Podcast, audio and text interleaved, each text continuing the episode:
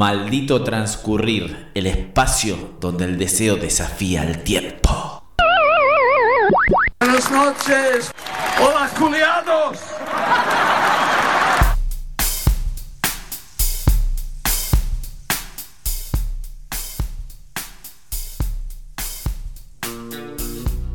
Muy buenas noches, libertinos y libertinas. Hola, terrícolas.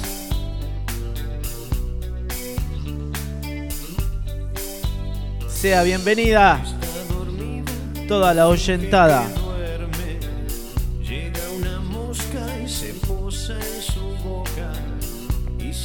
Tremenda semanita venimos de vivir. Celebrando el Chile despertó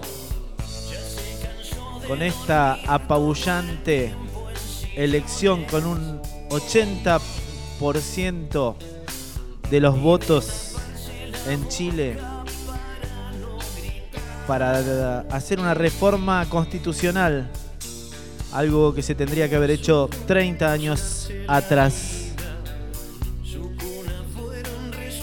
Los chilenos se van a sacar de encima la constitución pinochetista. Y sí que a ese pueblo le ha costado más de un ojo de la cara llegar a esto. Ojalá sigan los vientos de cambio en Latinoamérica. Esta semana el dólar está en boca de todos y el dolor en el cuerpo de todos.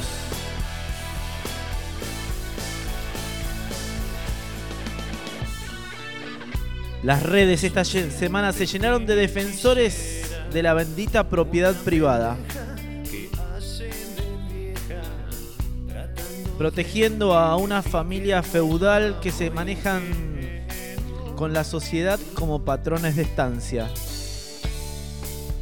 Netamente un problema familiar y sucesorio, pero que es mucho más que eso.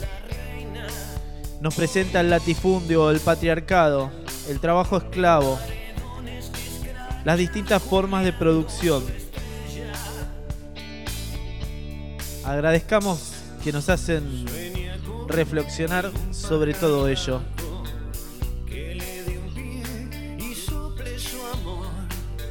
Semana donde los hermanos tomaron un protagonismo tremendo. Mariano Macri y Dolores Echever pudieron levantar la alfombra de sus familias y mostrar las basuritas que se guardaron por años. Hoy las redes también conmemoraron 10 años de la muerte de Néstor.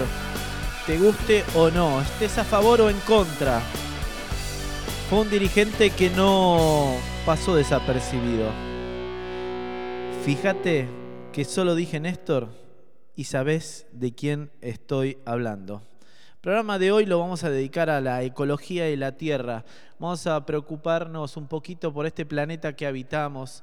No nos vamos a plantear la ecología desde el lado de, de un mero reciclaje hogareño o la defensa de una especie en extinción, sino cómo los distintos sistemas productivos, sistemas políticos y demás tienen un peso enorme sobre la ecología, sobre los problemas socioambientales. No podemos pensar solamente la ecología en, cuestiones de documentales de National Geographic y demás, sino tiene que ver mucho qué rumbo político se le da a este mundo para cambiar los sistemas de, producción, eh, replantearnos el extractivismo activismo, eh, el capitalismo y el cuidado del planeta. Bueno, vamos a pensar, vamos a tener dos grandes entrevistas en la noche y vamos a arrancar con musiquita. Recién escuchábamos de Patricio Rey y sus redonditos de ricota, una piba con la remera de Greenpeace.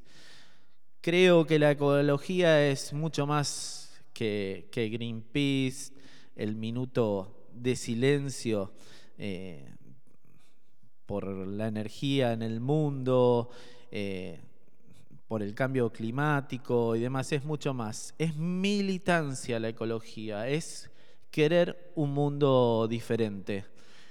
Y bueno, estábamos recordando qué pasó esta semana. Bueno, uno de los genios de la cultura de este país, como Charlie García, cumplió 69 años y nos ofrece cerca de la revolución.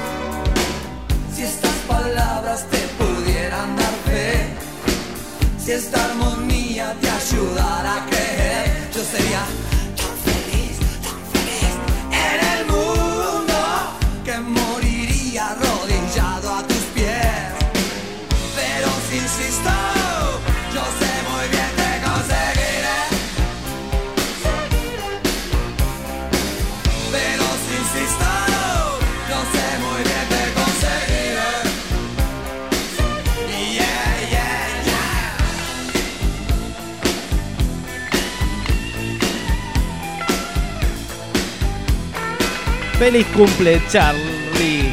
Carlos Alberto García Moreno. 69. Qué linda posición.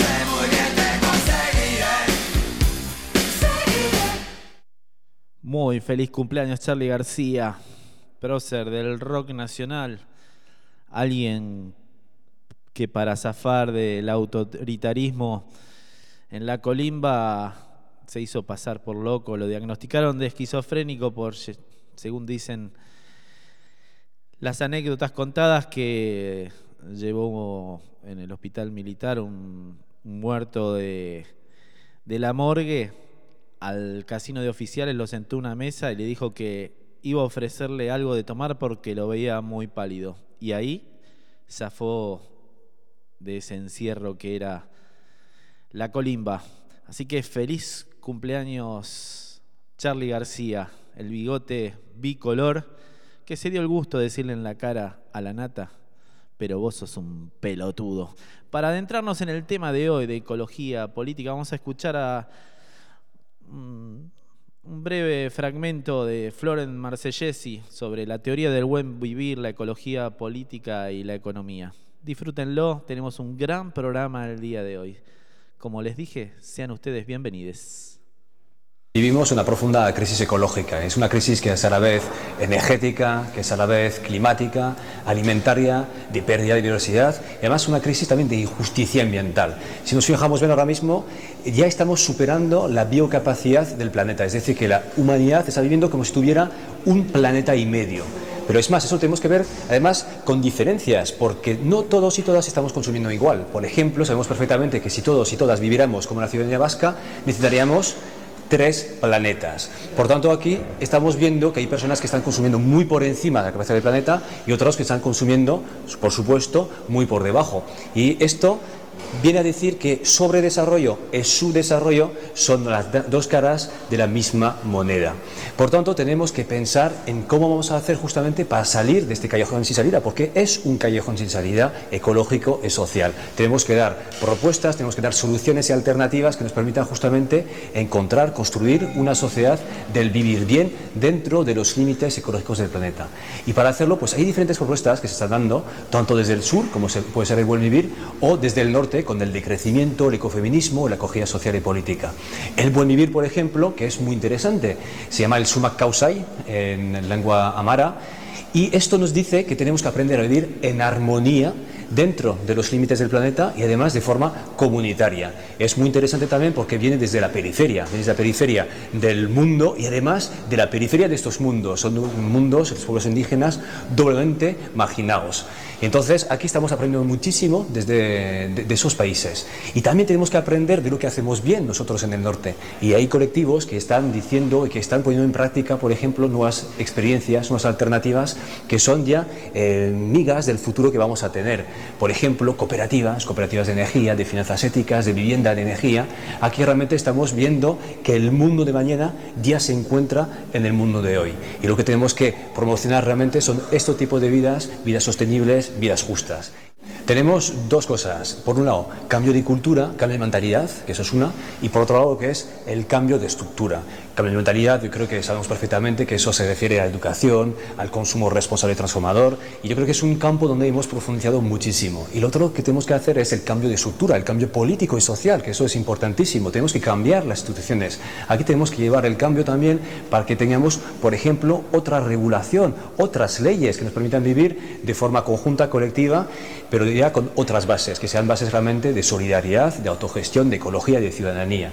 Y estas propuestas políticas sí que ya existen. Por ejemplo, en vez de trabajar para fabricar armas, pues vamos a trabajar en fabricar energía renovable, por ejemplo. En vez de trabajar cada vez más en el empleo productivo, vamos a repartir el trabajo, que sea trabajo productivo o trabajo reproductivo. En vez de construir cada vez más viviendas, las vamos a rehabilitar. Otro mundo es posible, pero se construye dentro de este. Y por tanto es tan importante siempre tener un pie en el mundo social y un pie en el mundo político, porque tenemos que cambiar la estructura. Cambiar la estructura es decir, reconocer en qué mundo, en qué mundo estamos viviendo.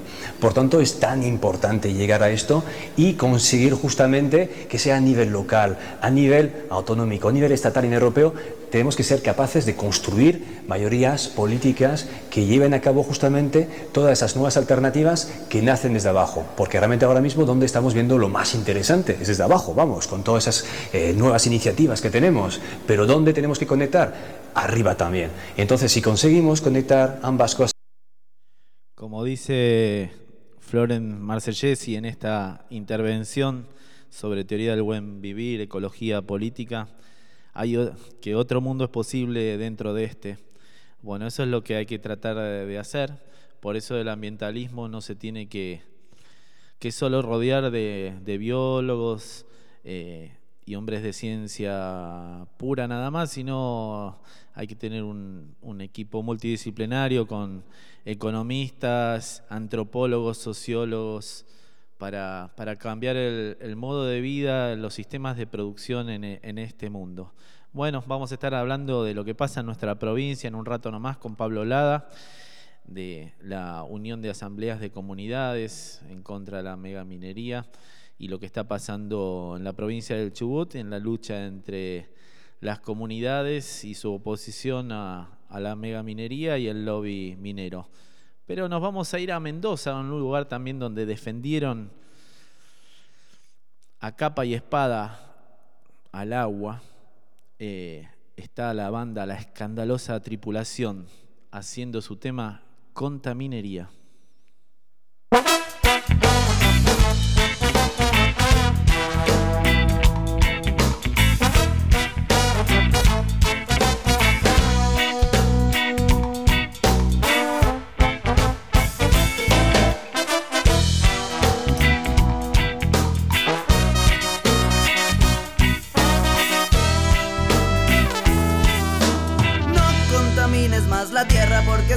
Hace mal, nos quema todos. lastima tu veneno, quita la vida, arruina la tierra y a todo lo que predomina. Ya sin querer ocultarnos, sucio negocio que tiene apañamiento por personas sin conocimiento sin consentimientos. Ensucian todo el tiempo y nadie los saca corriendo. Nadie se dio cuenta que están destruyendo con químicos y tratas que exterminan lo que es nuestro. Llenándose de plata, aprovechándose del suelo. La madre tierra llora y ustedes se están riendo. No se dan cuenta que eso hace mal. Y todo el mundo enfermo también lo está consumiendo.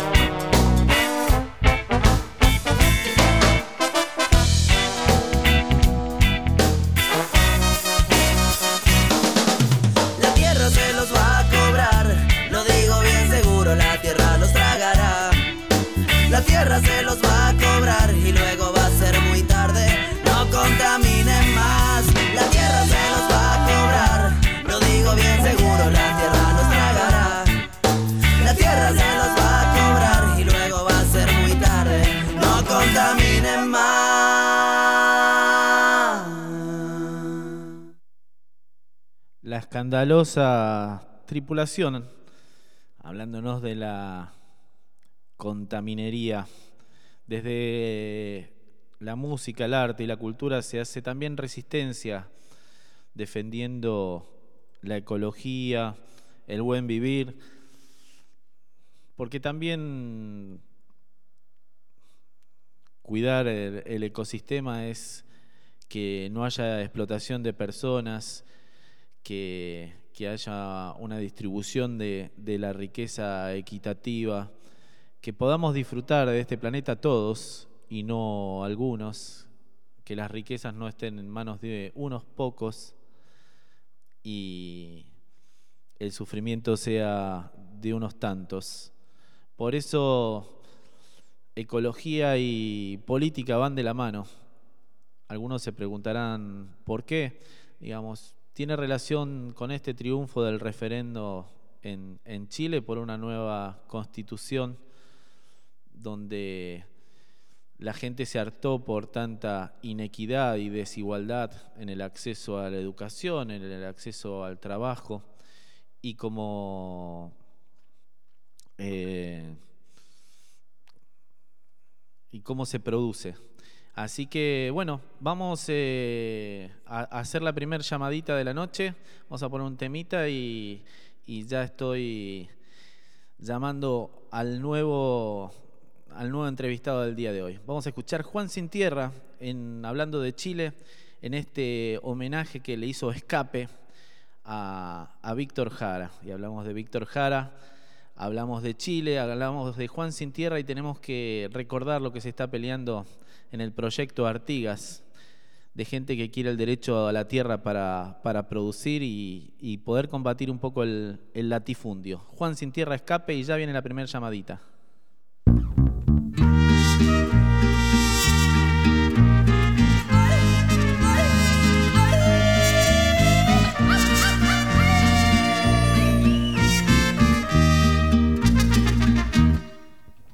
Voy a cantar el corrido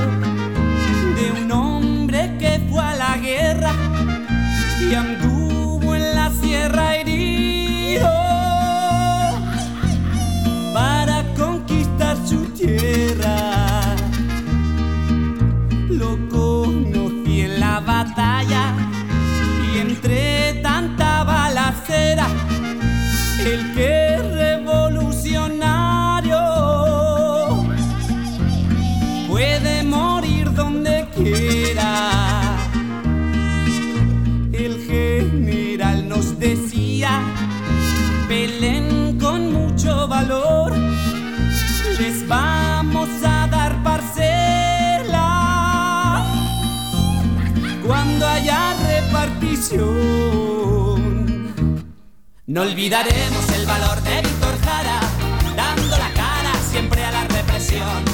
Le cortaron sus dedos y su lengua y hasta la muerte gritó revolución.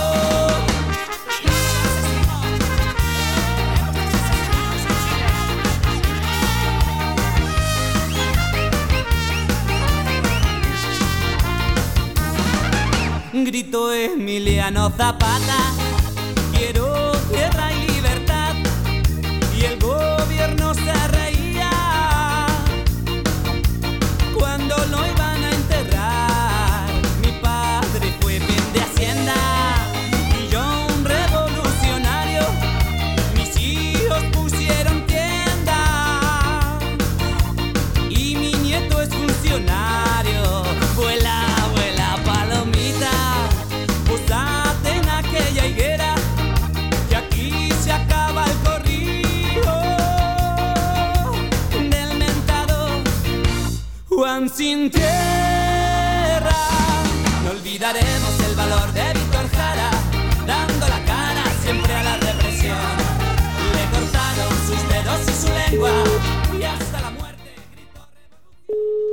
vamos a hacer la primera llamada de la noche.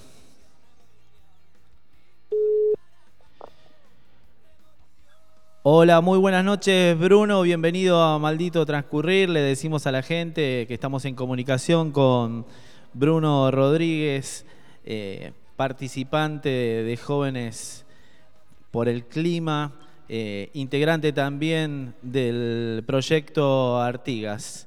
Bienvenido a Maldito Transcurrir, hoy programa dedicado a ecología y política. Creemos que van de la mano y te queremos agradecer eh, la presencia en el programa, Bruno. ¿Qué tal? Muchísimas gracias por la invitación. Bueno, Bruno, estás últimamente súper solicitado, estás, te estamos molestando desde, desde los medios para... Hola, hola. Hola, ¿me escuchás? Ahora sí te escucho. Sí, eh, que estás en un raid entre los medios, eh, está tu, tu voz, por suerte, muy solicitada por bueno por el, la situación de problemática ambiental y bueno en este caso por el proyecto Artigas también. Tenés varios frentes de lucha.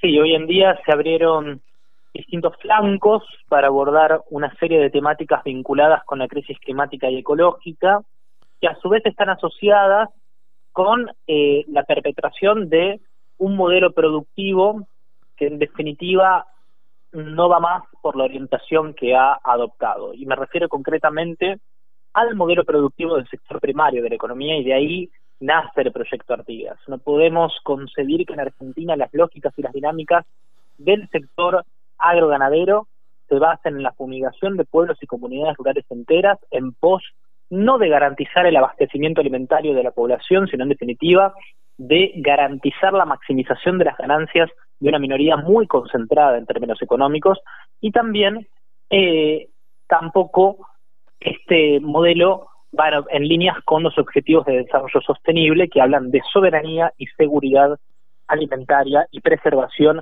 de los cultivos y el rendimiento de los suelos.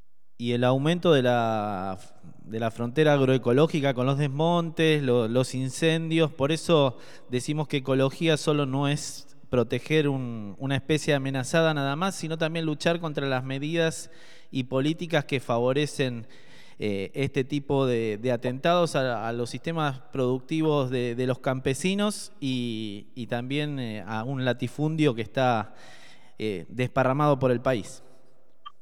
Totalmente, quiero dar unos datos en ese sentido. Tan solo un 0,94% de grandes terratenientes, es decir, ni siquiera el 1%, es dueño de más del 36% de todas las extensiones productivas del país. Otro dato, el 60% de los alimentos que consumimos en nuestras casas particulares son fruto del trabajo de pequeños y medianos productores que tan solo tienen el 13% de la tenencia en la tierra cultivable en la República Argentina. Esto es inadmisible y por eso también decimos que la justicia social tiene que venir de la mano de la justicia ambiental. Y el, proyecto Artigas, eh, para que le puedas decir a la gente su tiene distintos lugares donde está establecido o este caso referencial en la estancia Casa Nueva de los Echeveres de, del lado de Dolores que, donó parte de, su herencia para, este proyecto o hay algunos otros sitios donde esté instalado también el proyecto Artigas? No, actualmente el proyecto Artigas se está desarrollando en la propiedad de Dolores Echever, en el 40% que fue donado a el Movimiento de Trabajadores Excluidos Rama Rural, que forma parte del UTEP, de la Unión de Trabajadores de la Economía Popular, eh, ya se está llevando adelante la producción de alimentos de manera agroecológica, respetando los ciclos naturales del ambiente, respetando las condiciones de los suelos sin, eh, sin alterarnos con la utilización de herbicidas y distintos elementos que forman parte del paquete tecnológico que Argentina consume de multinacionales del norte global. En ese sentido, la tierra se está trabajando, pero de una manera muy cuidadosa y en pos de comercializar y eh, generar alimentos sanos para las poblaciones de Entre Ríos y del país, en definitiva. Seguro, Bruno, ¿vos crees que ecología, cambio, cambio climático, distintos sistemas productivos ¿Están en la agenda de los gobiernos a la hora de, hacer campaña o en la hora de ejecutar eh, políticas? ¿O es algo nada más que queda en discursos? Bueno, es una muy buena pregunta. Creo que la crisis climática y ecológica lamentablemente hoy no se sitúa al interior de la agenda pública como un asunto prioritario de discusión, pero que progresivamente avanza en el cumplimiento de esa meta. Y a mí me parece que eh, la vinculación de los lazos estrechos entre las problemáticas sociales relacionadas con la defensa y la promoción de los derechos humanos, con un proyecto de país basado en la justicia social también, eh, digo, este lazo entre justicia ambiental y estos asuntos me parece que también va eh, en función, digamos, de esos objetivos y se está logrando muchísimo en ese sentido. Nosotros como jóvenes por el clima nos hemos reunido con el presidente de la Nación, con el Ministerio de Ambiente, etcétera, para eh, elevar nuestras eh, proclamas, nuestros puntos más importantes al interior de la agenda reivindicativa que impulsamos y esperamos que en un futuro próximo se puedan reglamentar no solamente ese tipo de iniciativas, sino también eh, aquellas disposiciones, aquellos dispositivos que forman parte del andamiaje legal en materia ambiental vigente. Eh, con respecto a, las políticas que, se aplican en cuanto a ecología, cambio climático, contaminación, ¿no te resulta de mucha hipocresía esto que, venden tasas de contaminación en, empresas que contaminan poco, le venden su, su tasa o sus premios por no contaminar a otras que sí contaminan mucho? Bueno, el mercado en ese sentido de los bonos, por ejemplo, internacional de carbono, eh, que existe en el sector privado también, es una temática que hay que problematizar y complejizar muchísimo. Pero a mí me gusta también hablar más allá de el comportamiento de las estructuras corporativas, también me gusta hablar acerca de eh, las relaciones de deuda entre los países. Creo que Argentina hoy está obligada, lamentablemente, a profundizar su matriz extractivista en el modelo productivo en pos de cumplir con la meta de la obtención de divisas que nos demanda la deuda externa contraída durante los cuatro años de gobierno de eh, Mauricio Macri, en el gobierno anterior. Eh, pero el correlato de esa situación financiera es el hecho de que los grandes países del norte global que forman parte del directorio de los organismos de crédito internacional a los cuales hoy estamos atañados, también contraen una condición de deudores ambientales muy importante. Los mismos que son acreedores financieros son a su vez deudores ambientales. Los mismos que son deudores financieros son a su vez acreedores ambientales. Y esto hay que entenderlo muy bien. Sí, digamos, hay varios frentes por lo que vos decís de, de soberanía, como decíamos, soberanía alimentaria, en este caso eh, soberanía económica y, política, porque estamos agarrados de, los organismos eh, multinacionales en cuanto a deuda y, también a, poder eh, entregar el, territorio de alguna manera, como lo estamos viviendo acá en Chubut, con una lucha ferviente contra la megaminería. Exactamente, el año pasado, si no me equivoco, hubo una alerta muy importante de las comunidades vecinales y en definitiva a lo largo y ancho de la provincia de Chubut en torno a la potencial modificación de la ley 5001. Exactamente, y hace pocos días se entregó la iniciativa popular con más de 30.000 firmas para que se trate el no a la megaminería en la legislatura. Bueno, eh, hay muchísimas provincias que hoy son territorios muy convulsionados en materia de discusiones acerca de la política ambiental y creo que en definitiva los colectivos eh, socioambientales, particularmente aquellos integrados por el protagonismo de los pibes y las pibas de la juventud organizada, eh, tienen que acompañar esos reclamos históricos de las asambleas anti-extractivistas y de las consultas populares.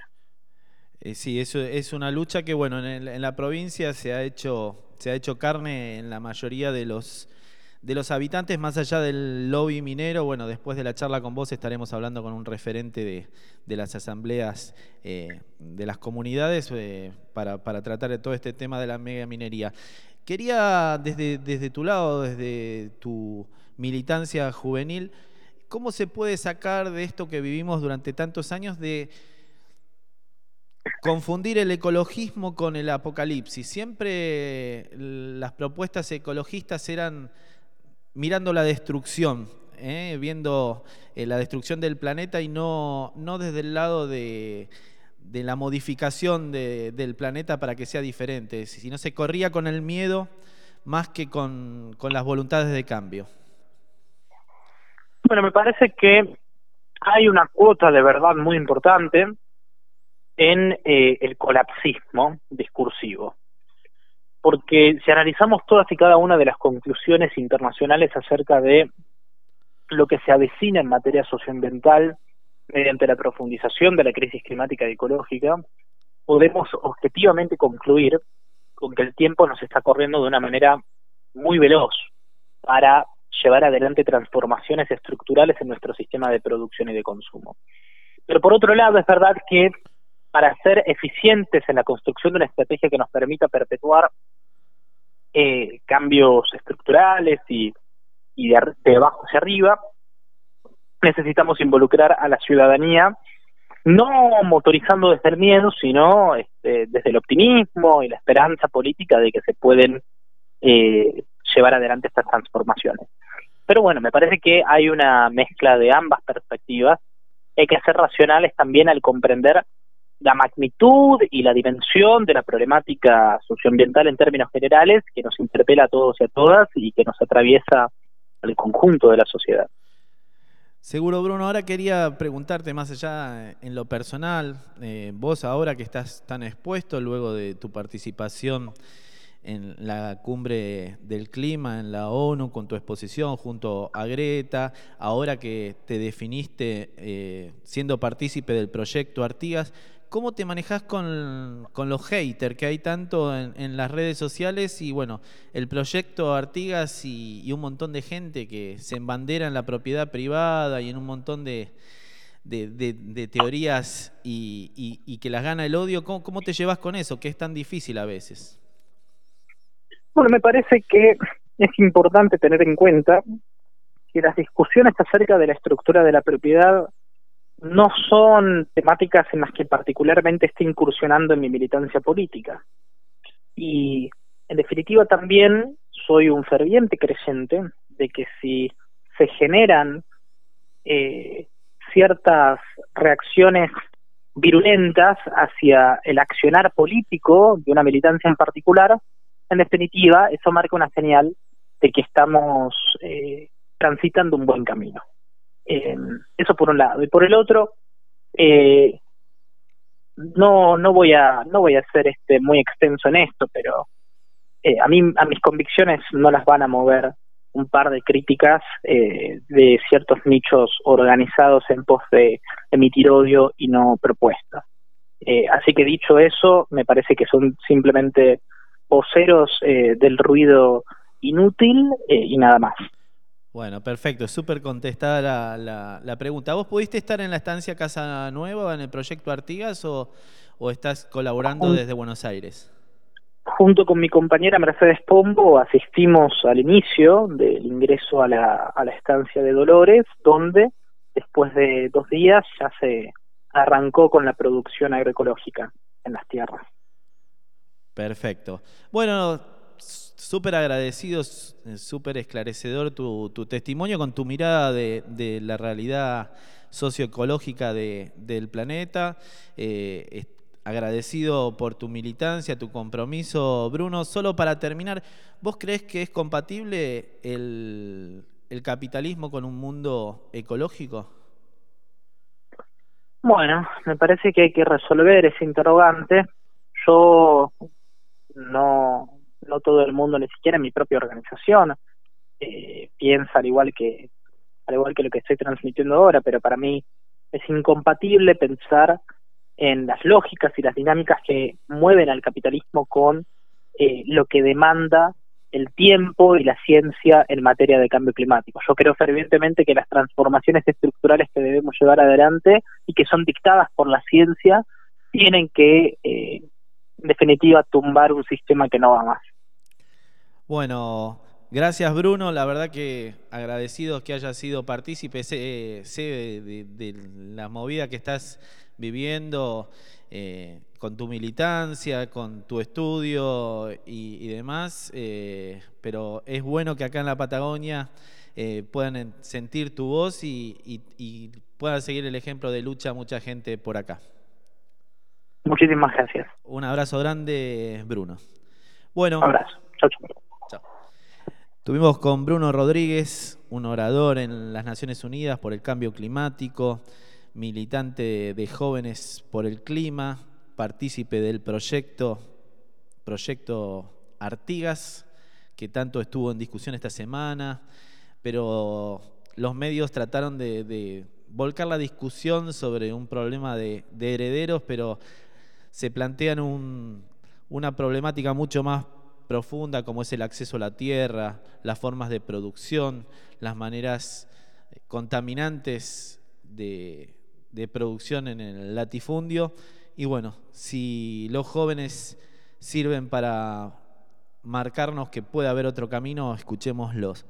Hablando de la tierra y el acceso a la tierra, eh, vamos a escuchar del homenaje a Mercedes Sosa en el CCK, donde participaron Ramona Galarza, Julia Senco, Liliana Herrero, Lidia Borda, Luciana Juri, Fabiana Cantilo, Hilda Lizarazo, Lorena Estudillo y Nadia Larcher junto a la Orquesta Nacional Juan de Dios Filiberto y el Coro Polifónico Nacional. Vamos a escuchar Cuando tenga la tierra.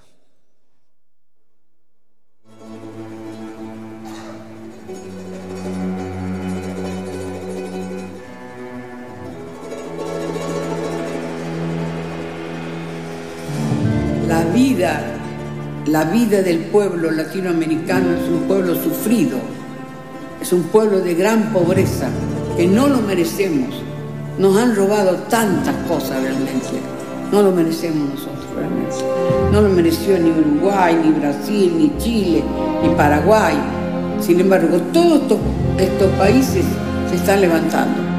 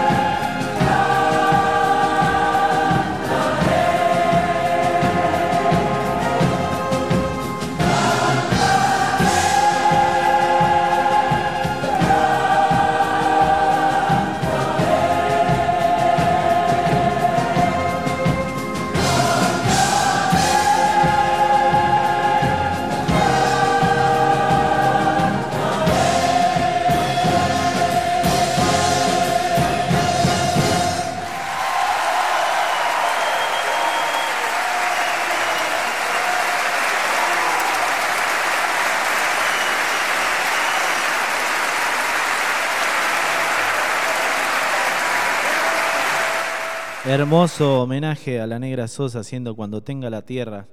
Era algo que estábamos hablando recién con, con Bruno con respecto al acceso a la tierra, a la producción, a las producciones más familiares, donde tenga acceso el campesinado a poder eh, producir. Eso es lo que nos envuelve hoy en maldito transcurrir, siendo las... Las 22 horas, 47 minutos. Estamos hablando de ecología y política. Bueno, hay a quien le quepe el sallo que se lo ponga.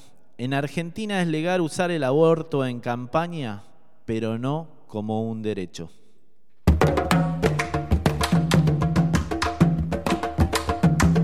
¿Sabías que el aborto es legal? Pregúntanos. Red Aborto. Red Aborto. Red Aborto. Somos una red de mujeres feministas que informa y acompaña a personas que quieren abortar. 280 4 19 41 20. Red Aborto. Porque en el 2020 sea un derecho para, para todos el acceso al aborto legal, seguro y gratuito en el hospital. No vamos a bajar los brazos hasta que se logre por la ampliación de derechos para todos. En rock contra la minería vamos a escuchar a Miguel Cantilo.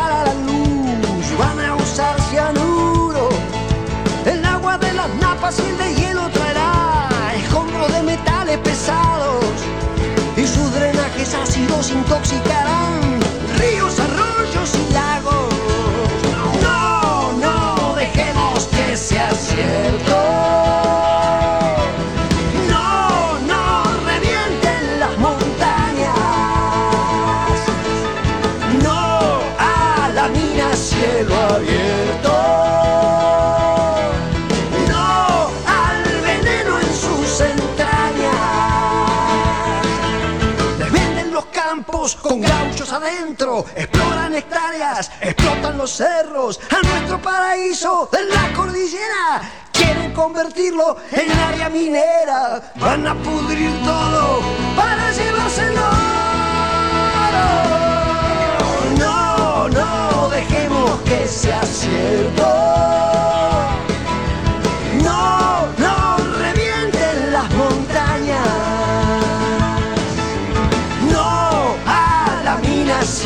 Abierto.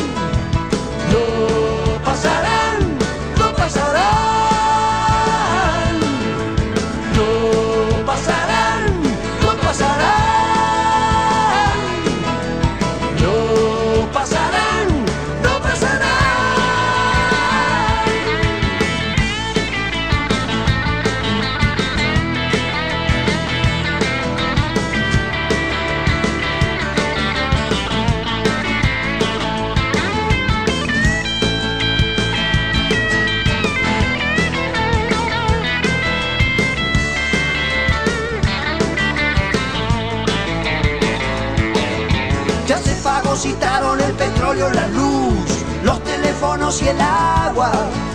Caníbales hambrientos entran por Chubut, comprando voluntades de mando. Están contaminando las ciudades que y del Mapuche cielo y tierra. La ley de minería es un negocio cruel, se cagan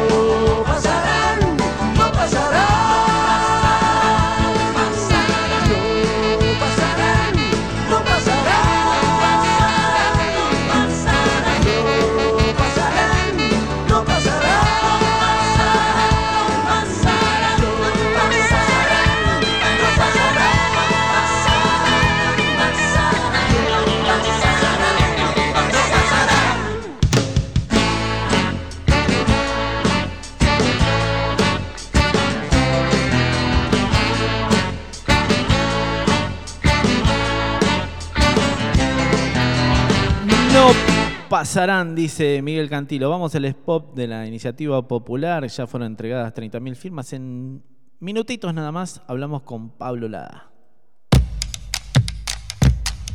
Nos deben una ley.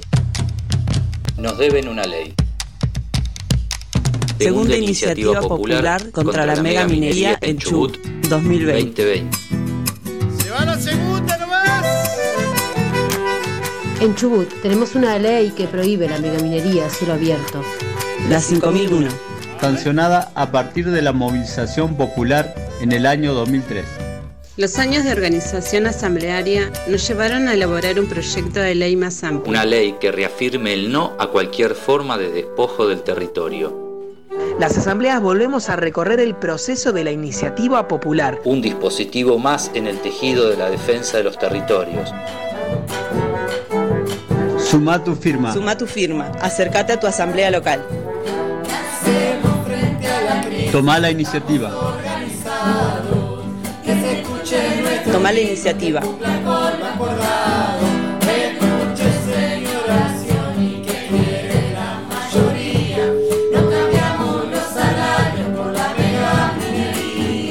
Unión de Asambleas de Comunidades de Chubut. Somos territorio. Hola. Hola, muy buenas noches. Estamos en comunicación con Pablo Lada, eh, integrante de la Unión de Asambleas de Comunidades, eh, también parte del movimiento antinuclear y bueno, semanas importantes se vivieron en la lucha contra la mega minería en Chubut con la presentación de la segunda iniciativa popular, esta del 2020, seis años después de la primera del 2014. Eh, dame tus, tus sensaciones en, haber conseguido 30.000 firmas en cuatro meses, Pablo. Hola, ¿cómo estás? Bueno, la verdad que es para mí una, una suerte de reparación, ¿no? Un hecho de justicia y, y también es una muestra de, de lo que está pensando la población de Chubut, ¿no? Que en cuatro meses se haya conseguido esa cantidad de firmas, que aclaremos, eh, son firmas que están, digamos, chequeadas, que están, son firmantes que están dentro del padrón electoral, o sea que no es cualquier firma, eh, se han descartado muchísimas, es decir, que, que ha sido un esfuerzo realmente notable y que muestra que hay una parte muy importante de la población de Chubut que está diciendo claramente que no que no hay licencia social, ¿no? Pensemos que participaron casi 50 comunidades, eh, ciudades y, y, comunas de toda la de toda la provincia, ¿no? De todos los rincones de la provincia. En medio de un invierno crudo y una pandemia, aclaremos, porque no es el mismo contexto. Sí, sí, sí, sí, sí ni hablar, y en menos tiempo, ¿no? hubo que hacerlo menos tiempo por las circunstancias, por, por esta situación, con generando una suerte de, de protocolo, de cuidados, este, pero notamos la diferencia, fue muy grande, porque la primera vez había que salir a explicar de qué se trataba el proyecto de ley, y acá te encontrabas con mucha gente que venía muy decidida a firmar, ¿no? Esto fue, muchos de los compañeros y compañeras lo notaron esto, ¿no? De que la gente sabía que quería firmar y, y bueno, este proyecto de ley que viene a mejorar y ampliar la 5001 eh, es muy importante para, bueno, poder eh, darle un corte final a todo este lobby que hay en la provincia, ¿no? El lobby de la gran minería. Sí, en un ratito nos vamos a detener sobre el lobby, que es algo más que importante a tratar, pero para tener la continuidad con la presentación de la iniciativa que, que, fue en legislatura. ¿Cómo son los pasos a, seguir? ¿Tienen un tiempo para tratarlo? Eh, ¿cuál, ¿Cómo es el contexto a partir de ahora? Claro, bueno, hay que entender que la iniciativa popular es uno de estos mecanismos nuevos que fueron creados en el año 1994, cuando hubo aquella gran reforma de la Constitución, tanto en la provincia como, como en todas las provincias del país y la Constitución Nacional en aquella oportunidad se metieron estos mecanismos que vienen a mejorar, perdón, la democracia, a dar una mayor participación y tienen, bueno, una cierta forma de, de llevarlas adelante, ¿no? Por ejemplo, ahora el chequeo lo tiene que hacer el Tribunal Electoral, son 30 días que tiene, eh, que es lo que dice la ley, y después la Constitución es muy clarita, le da seis meses a los diputados para darle tratamiento. es muy diferente a cualquier otro proyecto de ley. Supongamos que un diputado presenta un proyecto de ley, bueno, puede dormir en un cajón, no ser tratado, perder estado parlamentario. No pasa lo mismo con la iniciativa popular. La iniciativa popular tiene la obligación de tratarla dentro de los seis meses, ¿no? Pueden votar por sí o por no, Incluso también pueden hacerle reformas, pero lo que no pueden hacer es lo que hicieron en 2014, que es una tergiversación total y absoluta y transformarla en lo contrario, ¿no? Con la firma de y el aval de miles de vecinos de Chubut, ¿no? Sí, en, e, esas audiencias legislativas, con, cuando se le mandaban órdenes a, a, a los legisladores para, para ver cómo, cómo actuar, cómo votar, qué reformar. Claro, fue una sesión realmente que no vamos a olvidar nunca, aquella del 25 de noviembre de 2014, que terminó en un gran escándalo. Tuvieron la mala suerte de que, bueno, con una buena cámara de fotos se pudo tomar justo en ese momento cuando el diputado Muñiz recibía una instrucción directa de Gastón Berardi, un alto directivo de Yamana Gold, que es una transnacional canadiense que es la que ha comprado el proyecto de Esquela, que que, que, bueno que motivó el inicio de toda esta lucha. En el año 2003 el proyecto minero de Esquel no ha ido pasando de mano en mano. Hoy está en manos de esta gran minera canadiense. Y bueno un directivo de esa empresa le indicaba al diputado de qué manera había que tergiversar la ley un artículo de la ley. Y esto bueno fue de, enorme repercusión. Salió en los medios nacionales. Esa foto se hizo muy célebre. Y, y bueno eh, por suerte esa ley no pudo ponerse en marcha, ¿no? Eh, luego fue derogada porque era escandaloso todo esto, que lo que salió es prácticamente una apertura de la mega minería. Así que imagínate qué nivel de corrupción y de escarnio para la sociedad que haya miles de ciudadanos que firmen por una prohibición absoluta de la megaminería y, y que con la firma de esos miles de ciudadanos salga una ley que es una casi una apertura minera, ¿no? Eso pasó en 2014 y por eso nos la pasamos diciendo todos estos años, además de todas las denuncias que se hicieron, que hubo denuncias de la justicia y, demás, este, que nos estaban debiendo una ley. Y bueno, eso fue madurando, madurando hasta que, bueno, sobre finales del año pasado se decidió avanzar nuevamente con la presentación, que tengo que decir también es histórico en el sentido de utilización de estas herramientas, porque eh, la iniciativa popular no fue usada nunca, la usamos por primera vez las asambleas eh, y bueno, también el histórico plebiscito de Esquel en 2003, es decir, creo que la ciudadanía de Chubut comprometida en estos movimientos en defensa del agua ha dado una muestra de madurez y participación muy grande, ¿no? Seguro, Pablo, y bueno, no, no es eh, un dato menor que la única vez que, que se haya utilizado esta meta, metodología de participación ciudadana como es la iniciativa popular se haya hecho en defensa de, del agua, el, la tierra, el ambiente y, y ni, no hubo ningún otro tipo de iniciativa popular de, del lado de la gente. Tal cual, tal cual. No, eh, no, no. ¿cómo, ¿Cómo se puede hacer, Pablo? Porque estamos hablando de la gran participación de, del pueblo chubutense en esta iniciativa popular, oponiéndose a, a, a la mega minería y esta forma de extractivismo para poder nacionalizar un poco la lucha de, Chubut en el, en el país? Bueno, siempre es, eh, el gran objetivo es llegar a los grandes medios nacionales para, para justamente poder interesar al resto del país. Yo creo que, bueno, si bien los grandes medios lo toman solamente de vez en cuando, cuando ocurre alguna cuestión en particular y después se olvida, me parece que de todas maneras, bueno, a través de, los medios alternativos, de, de, las redes y demás, hemos llegado a muchos rincones. Yo sí lo que puedo decir es que la lucha de Chubut se conoce en muchos lugares, ¿no?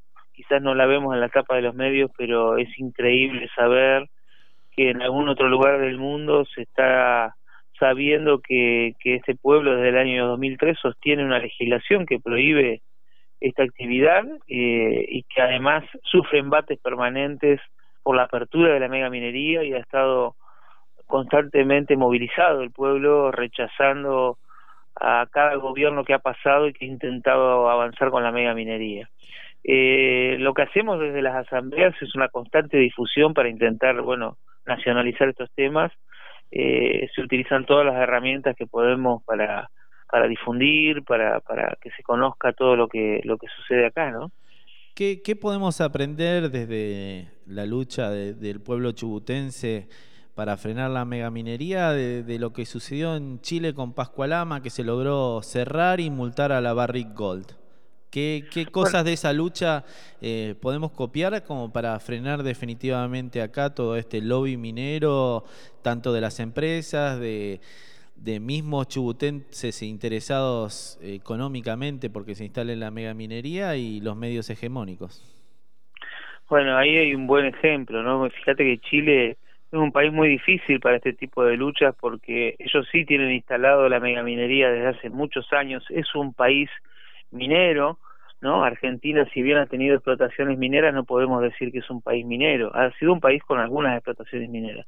Pero en cambio Chile ha estado atravesado por la por la cuestión de la minería desde hace un siglo y les ha sido muy difícil, tienen unos impactos enormes, eh, están sufriendo en este momento las consecuencias de, de, por ejemplo, la falta de agua de manera atroz, ¿no? Porque Chile además tiene un experimento único en el mundo, que es la privatización del agua, justamente para vender esos derechos de agua que se que se entregan como si fueran una propiedad inmueble, se, se venden, se, se heredan, ¿no? Se transfieren, son como propiedades, digamos, los derechos de agua. Y el Valle del Huasco, que es donde, donde está aguas abajo del proyecto Pascualama, ha sido un, ejemplo excepcional en Chile, ¿no? Eh, de hecho, hemos conocido muy bien, y ellos conocen también nuestra lucha, el, el, el, la gente del Valle del Huasco.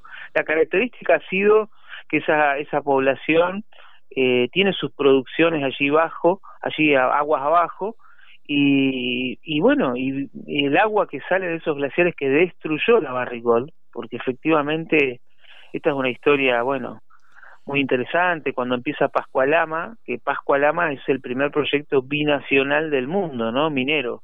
Lama es el lado argentino y Pascua el lado chileno. La gran parte de los minerales está del lado chileno.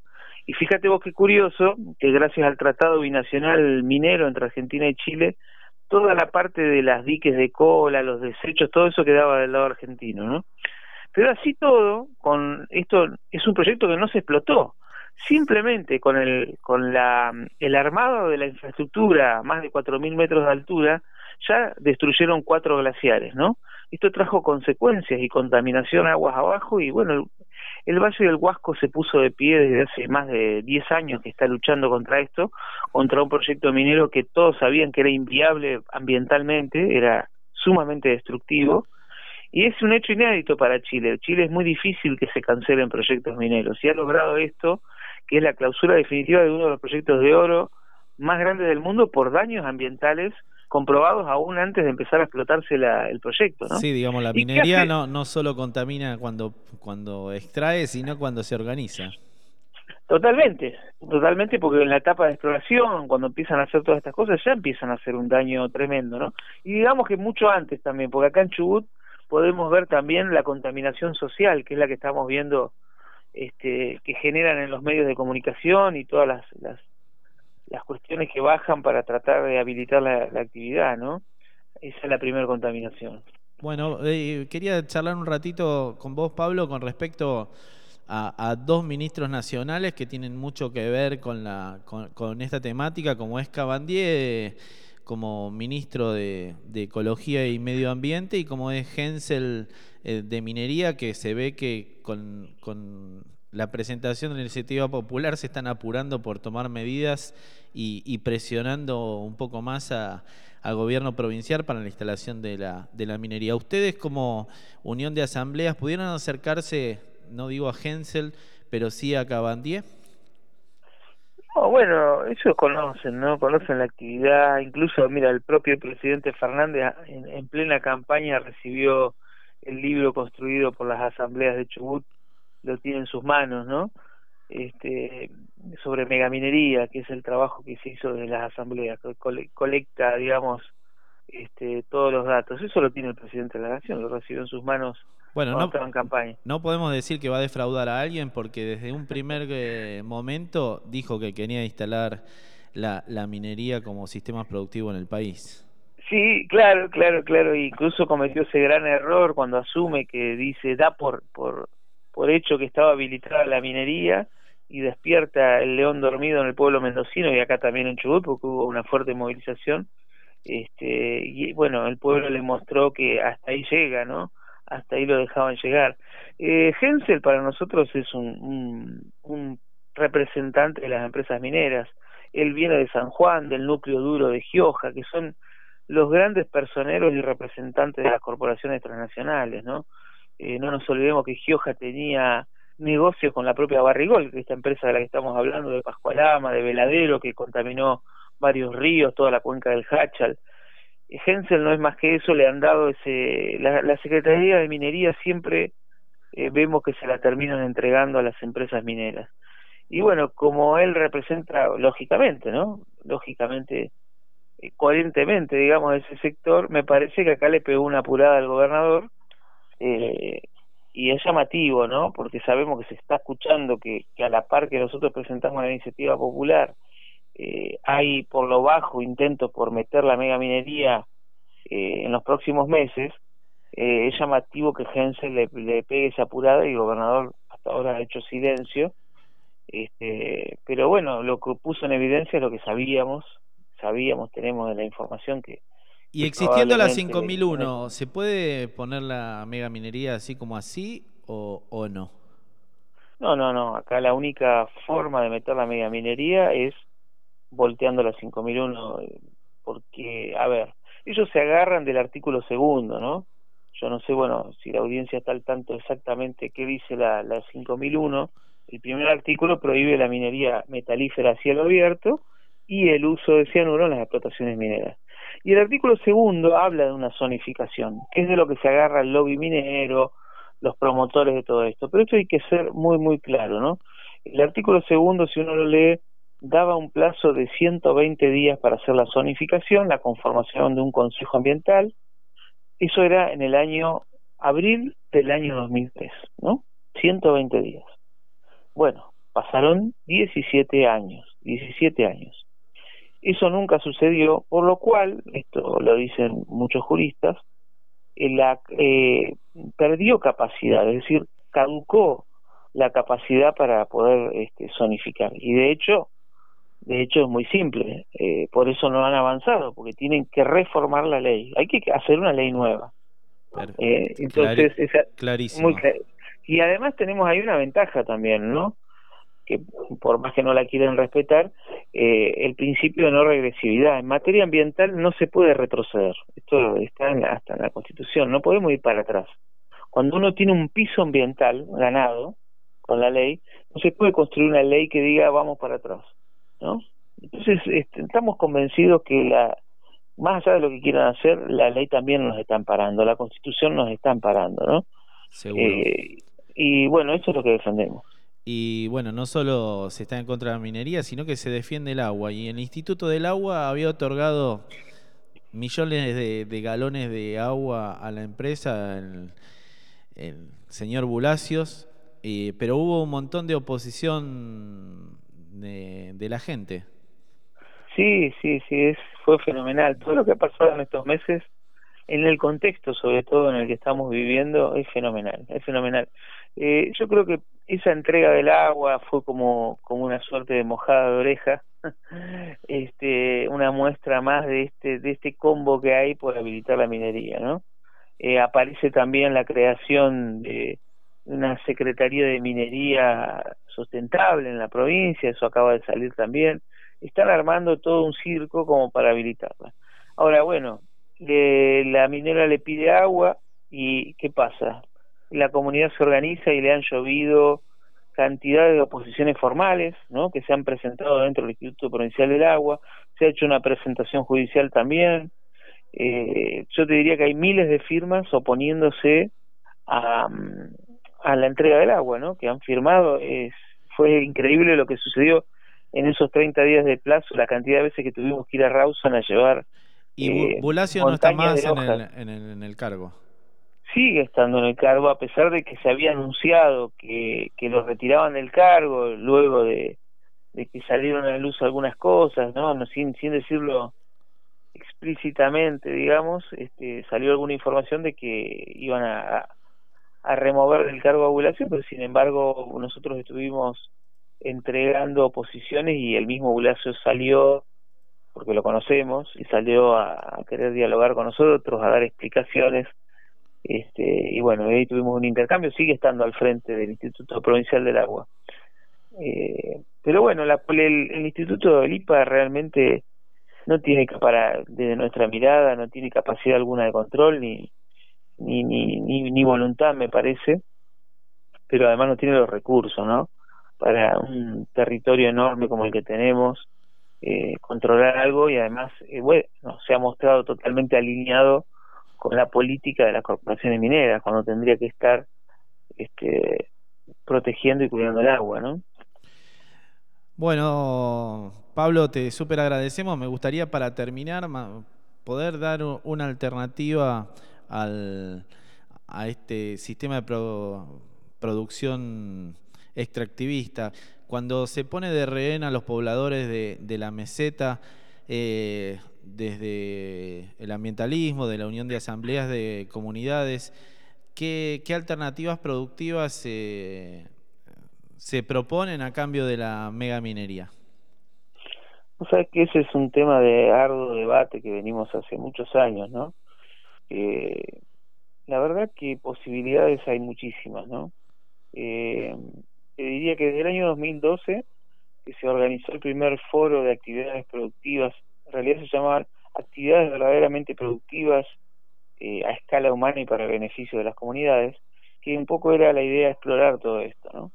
ahí se pudo ver eh, que hay muchas ideas dentro de incluso instituciones del Estado, desde la universidad, desde el INTA, eh, desde cuestiones eh, agrícolas que se pueden llegar a hacer en la meseta utilizando justamente ese agua. Ayer tuvimos una charla en la universidad que ha organizado una, un ciclo de conversatorios muy interesante justamente poniendo el foco en esto y un compañero de Esquel decía, bueno, podemos utilizar la energía eléctrica que hay que cruza la meseta y que la quieren usar para la minería, para otro tipo de actividades, utilizar esa energía eléctrica y proponía, por ejemplo, generar también energía e-, eléctrica con, con, molinos eólicos, esta era la propuesta que hacía este vecino, y, generar una industria metalmecánica acá en, Comodoro, en el Valle. Sí, hay muchos, muchas ideas. Yo en lo personal pienso que, que nosotros como como tenemos un sello de una provincia prístina, a pesar de los impactos que hay, eh, conservamos cosas increíbles, me parece que hay mucho para centrarse del lado agroalimentario, ¿no? Eh, muchísimo para hacer desde ese lado, tanto de cosas básicas como productos más elaborados. Eh, hay ya hay algunas personas haciendo cosas, pero no tienen ningún tipo de apoyo del Estado y el Estado no ha tenido la voluntad política de explorar nada de esto.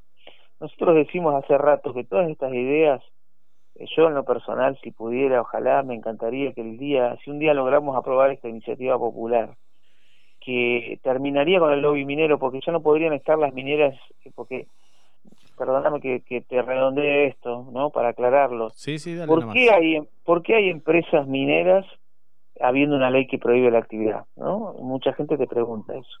Y la hay porque la, la ley 5001, que la defendemos, no prohíbe las etapas previas, la exploración, cateo, que esto está muy bien, muy claro en el código de minería, ¿no? Entonces por eso están presentes, ¿no? Prohibimos la explotación, pero las dejamos entrar a que hagan todo lo anterior. Entonces la iniciativa popular busca eh, prohibir también esto en todas las etapas y decirle, por favor, señores, retírense de los territorios.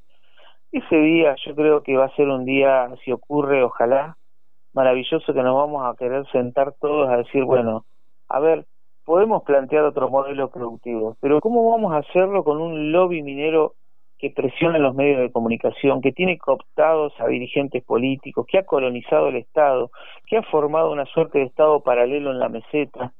Necesitamos sacarnos eso de encima para poder dar un debate verdadero sobre modelos productivos sostenibles en el tiempo y que beneficien a las comunidades y no a una empresa canadiense, ¿no? Y a cuatro o cinco vivos que quieren hacer negocios con ella.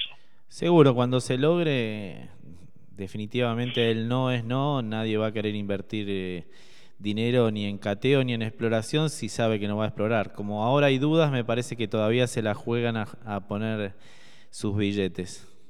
Totalmente. totalmente. Bueno, Pablo, que- y, y otra cosa para desmitificar, digamos, de, de- de todo lo que dejaría la mega minería a la provincia es muy poco porque hay un montón de, de regalías y va, un montón de subvenciones y, premios por producción y, y quitas en las retenciones que no es tanto lo que realmente terminaría aportando al país y a la provincia. Sí, solo hace falta ver las provincias que han llevado adelante esta actividad, que siguen estando entre las más pobres del país y las más atrasadas, caso Catamarca, que, que bueno, los datos son aterradores de pobreza. Pero además, si uno mira eh, la legislación construida en los años 90 para la megaminería específicamente, que constituye un literal saqueo, ¿no? Como la ley de inversiones mineras, que es la que le da, por ejemplo, pone un tope de un 3% de regalías para las provincias, que son los dueños de ese recurso o bien común, eh, que son los minerales, y que terminan siendo nada. Yo doy un ejemplo en estos tiempos que tenemos en en la mano el, la hoja del presupuesto de San Juan, donde están las grandes mineras, Veladero, este, y grandes yacimientos, y que realmente ha representado apenas el 1% de, del total del presupuesto de la provincia de San Juan. Eso está en la hoja del presupuesto, que tienen un, un presupuesto muy parecido al nuestro, de unos 60 mil millones de pesos, y las regalías más o menos rondaban los 600 millones, que es más o menos lo que dejaría acá eh, Proyecto Navidad según los números de la empresa minera. Es decir, se pagarían dos días de sueldo, más o menos, para que tengamos una referencia de cuántos serían los ingresos por regalías.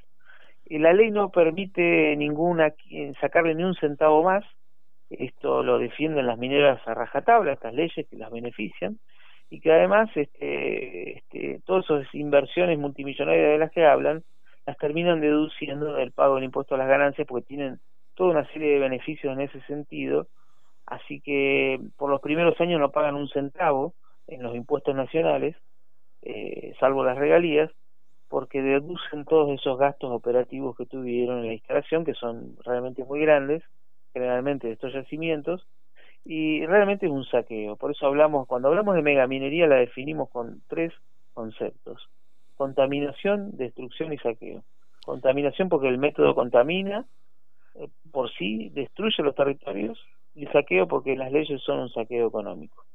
Tal cual, súper eh, claro, Pablo. Seamos todos el Grinch del proyecto Navidad para que se trate la iniciativa bueno. popular lo antes posible y estemos la mayoría apoyando esto cuando se logre tratar, tratar sobre tablas, rodeando la legislatura para que sientan la, la presión de, de lo que es esto, la iniciativa popular. Creo que eso es muy importante lo que estás diciendo. Esta vez necesitamos que todos aquellos que pusieron el gancho y los que no alcanzaron a ponerlo participen del momento de la sesión. Necesitamos que el pueblo esté presente en ese día diciendo a los legisladores, porque ellos saben, ellos saben que esta provincia hay una construcción muy grande, pero necesitan verlo enfrente de las narices para que avancen con leyes que requiere el pueblo, ¿no? Sí, lástima que no, no existen medios eh, que no sean hegemónicos que puedan interpelar a cada uno de los legisla- legisladores antes para que, que den su opinión antes de tratar los proyectos y ver su postura para que no hagan un cambio de camiseta a último momento.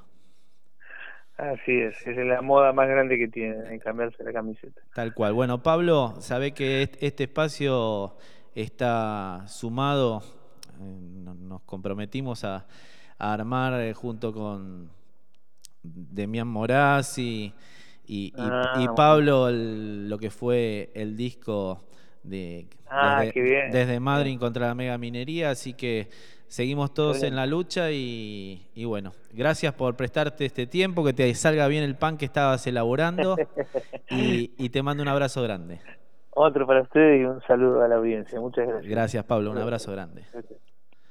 Estuvimos hablando con Pablo Lada, un integrante de la Unión de Asambleas de Comunidades en contra de la mega minería y el es- del movimiento antinuclear, que fue una lucha de los 90 contra la instalación del basurero nuclear en, en Gastre.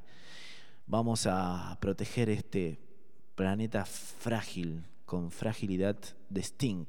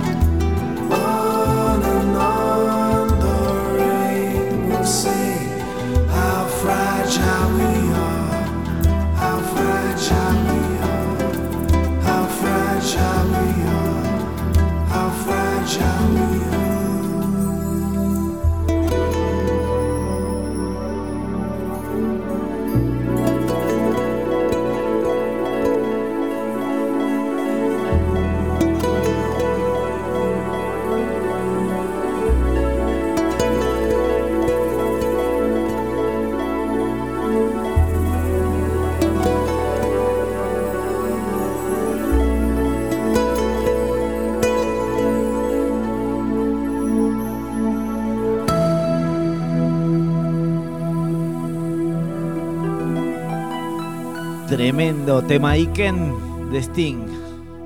Del año 1987, un disco que giró y giró y giró, que estuvo también manijeado luego de sus visitas de Sting en la Argentina. Bueno, su disco Nothing Like the Sun fue muy escuchado en la Argentina y muy escuchado aquí en Maldito Transcurrir Hoy. Vamos ahora con las recomendaciones de este programa.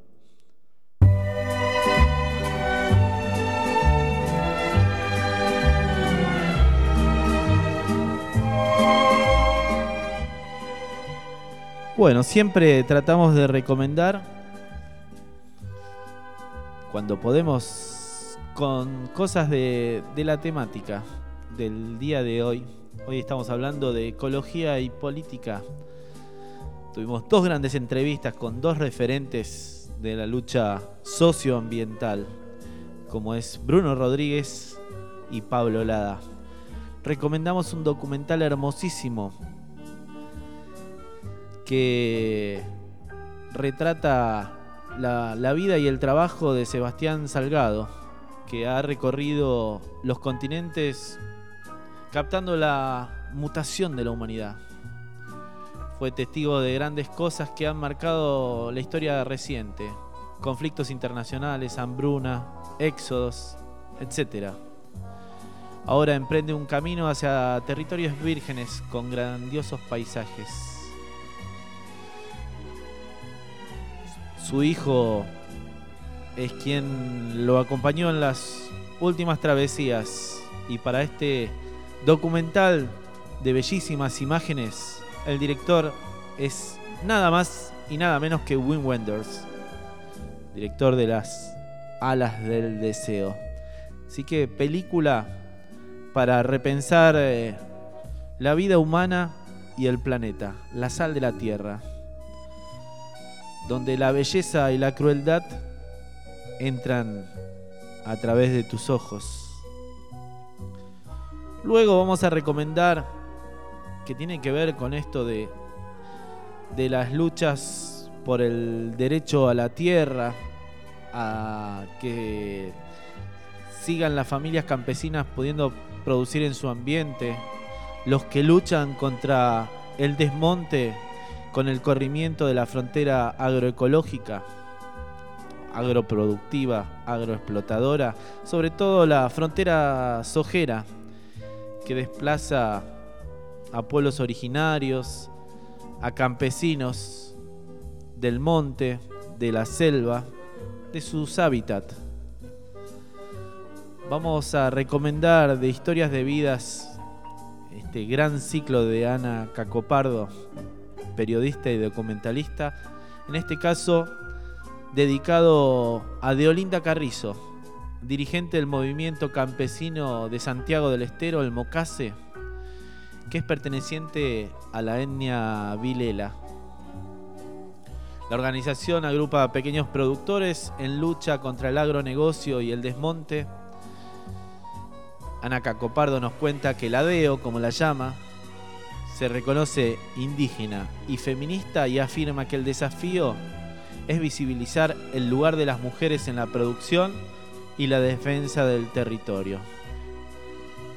Cualquier semejanza con lo que ocurre en la estancia Casa Nueva de la familia pionera, amante de la patria y el campo como es la familia Echevere, donde le salió un hermoso grano en el culo con el proyecto Artigas y los reclamos de esa hermana olvidada.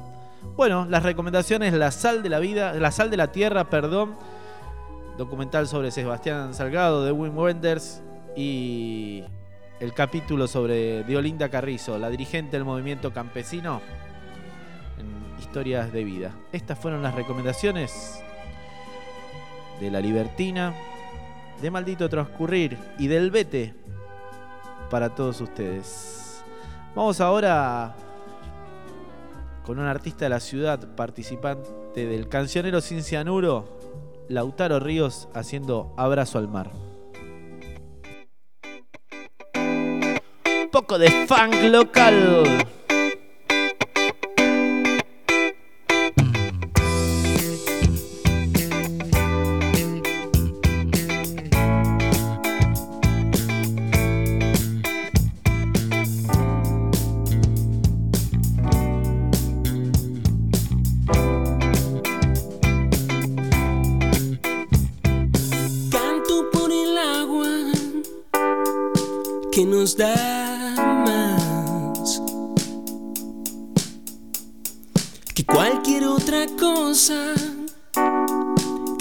Pueda comprar.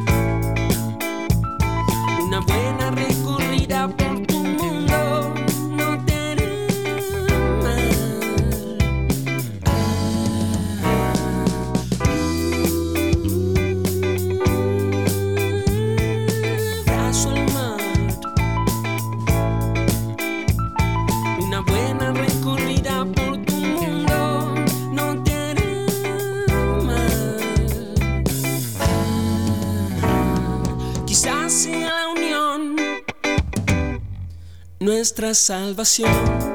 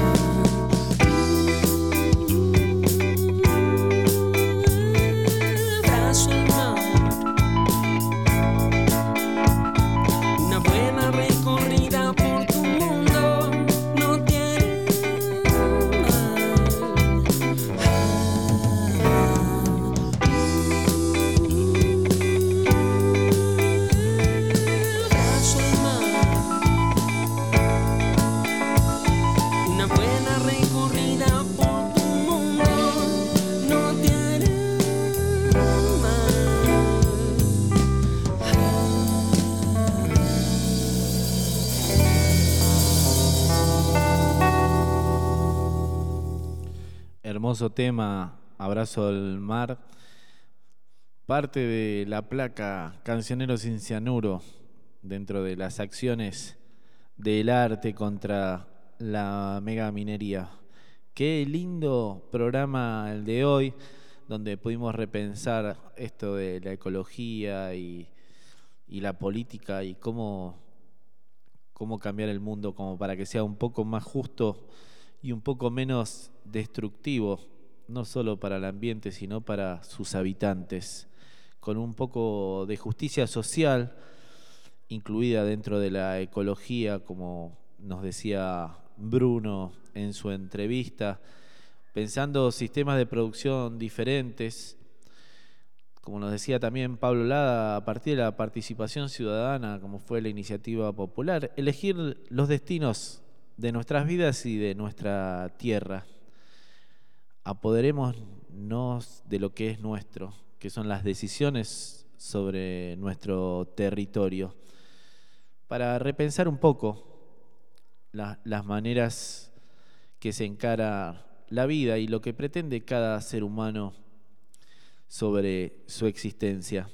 Parecen preguntas existenciales sin respuesta, creo que cada uno la puede ir encontrando en el transcurso de sus días. Vamos con un spot y volvemos. Para construir tu futuro, tenés que saber cuál fue tu pasado, conocer tu verdadero origen. Podés ser uno de los 400 nietos que entre todos estamos buscando. Si tenés dudas sobre tu identidad, comunicate con las abuelas de Plaza de Mayo al 0800 666 8631. Bueno, el spot de Ernestina Páez hablando de la búsqueda de los nietos y las abuelas. Esta semana pasó el Día de la Identidad, que coincidió con los 90 años de su máximo referente, que es Estela. Como decía al principio, cuando uno dice Néstor, no tiene que decir el apellido porque ya sabe de quién habla. Y cuando uno dice Estela en la Argentina también se da cuenta de quién habla. Estamos hablando de Estela de Carlotto. Eh, nadie se, se acuerda de Estelita Martínez, Isabel Estelita Martínez de Perón, sino Estela, que es la abuela de, de todos, que preside la asociación Abuelas de Plaza de Mayo, pero ella es un, un referente, pero no nos olvidemos la, la lucha de, de Chicha Mariani y tantas otras abuelas que algunas ya nos han dejado y han entregado la lucha a sus nietos o la dejaron en manos de otras abuelas para que tanta gente pueda recuperar la, identidad. Yo soy quien soy porque puedo saber de dónde vengo y cuál es mi identidad, pero ese derecho lo tienen que tener todos. Todavía hay un montón de nietos que no se encuentran. Esto ha sido el programa de hoy, del día de la fecha, de ecología y política, para repensar el planeta, la vida, los sistemas de producción, las, las maneras de elegir a los representantes y cómo podemos hacer que se respete las voluntades populares, como bien nos enseñó el pueblo chileno esta, esta semana. Los dejamos ahora con Satsanga, con un tema también del cancionero sin cianuro, se llama Madre Tierra. Antes, unos mínimos consejos del Bete y de Maldito Transcurrir eh, para pasar siete días, donde nos vuelvas a escuchar a las 22 horas en Maldito Transcurrir por www.lalibertina.com.ar y te vamos a decir que si buscas una mano que te ayude, búscala al final de tu brazo. Ahí la, la encontrarás. Bueno, parte de las recomendaciones de Maldito Transcurrir. Síganme para más consejos, dirían algunos. Al que madruga, nadie le hace el desayuno. Así que esos fueron parte de los consejos de, de Maldito Transcurrir. Será hasta la semana que viene. Si quieren escuchar alguno de los 33 programas ya emitidos de Maldito Transcurrir, lo buscan en nuestra fanpage de Facebook o a través de Spotify. Ponen Maldito Transcurrir y se podrán topar con las diferentes temáticas que hemos recorrido en estos 33 programas. Quiero mandar el abrazo grande a la oyentada, a cada uno de los oyentes que mandan mensajitos a través de el chat de Facebook o a través de, del WhatsApp de La Libertina. Eh, espero que hayan disfrutado del programa tanto como lo hago yo desde aquí, desde este estudio hogareño, cervecita en mano en el medio de la Patagonia, en una noche de martes, preguntándome con más dudas que certezas sobre un montón de cosas. Los dejo con Satsanga y nos vemos en siete días de nuevo en La Libertina. ¿En dónde si no?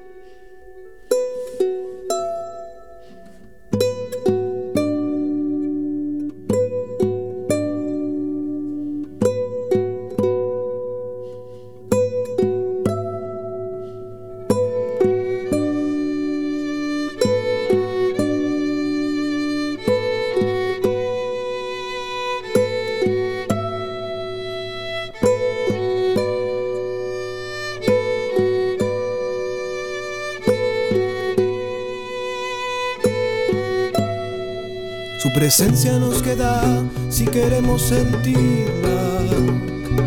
El cuerpo a la madre tierra, el tiempo no tiene tiempo.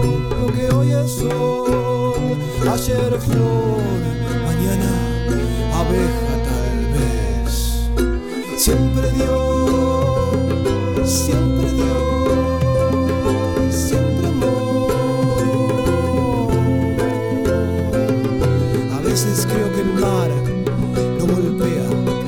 abraça, abraça.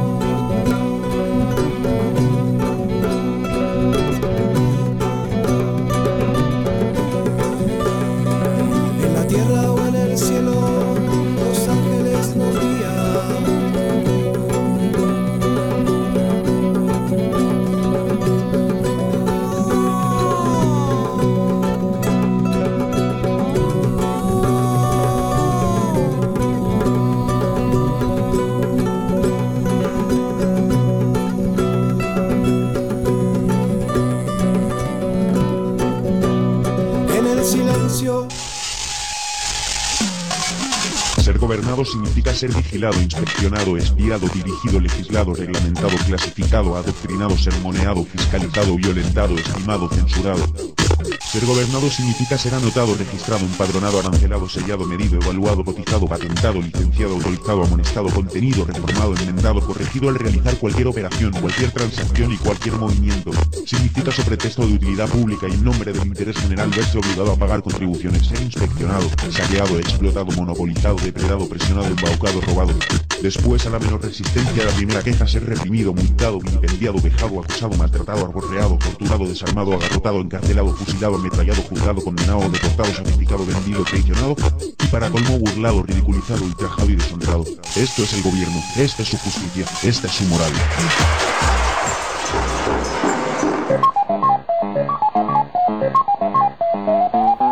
Maldito transcurrir, el espacio donde el deseo desafía al tiempo.